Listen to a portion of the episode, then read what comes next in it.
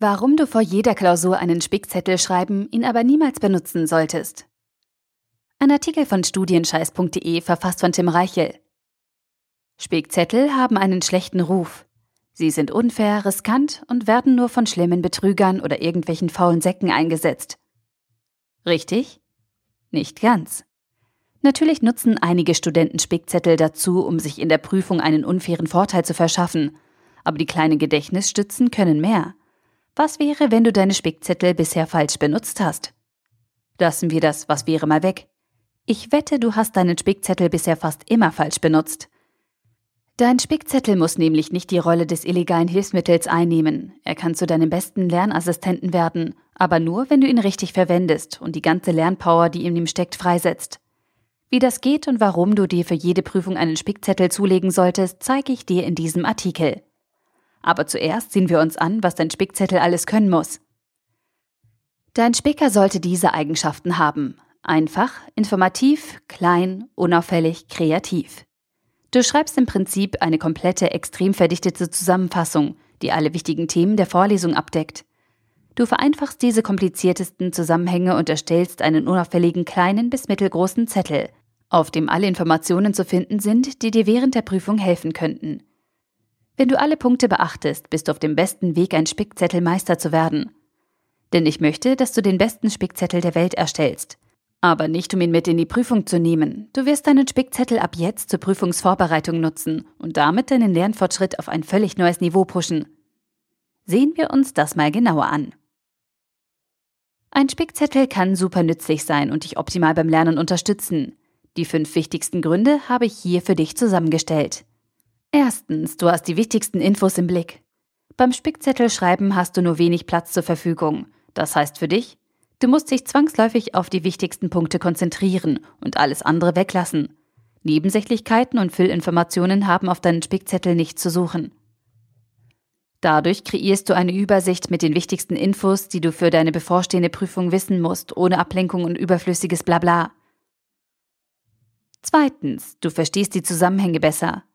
Um den wenigen Platz auf deinem Spickzettel optimal zu nutzen, musst du die wichtigen Inhalte nicht nur sehr stark verdichten, du musst sie vor allem vereinfachen.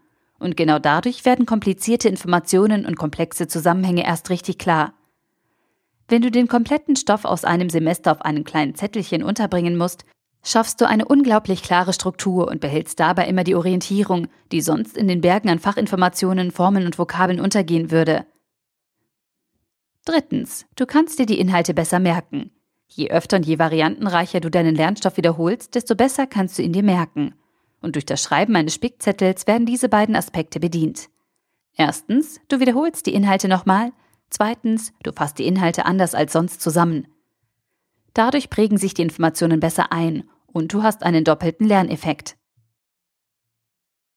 Viertens, du sparst Zeit beim Lernen. Dein Spickzettel sorgt dafür, dass du produktiver und schneller lernen kannst.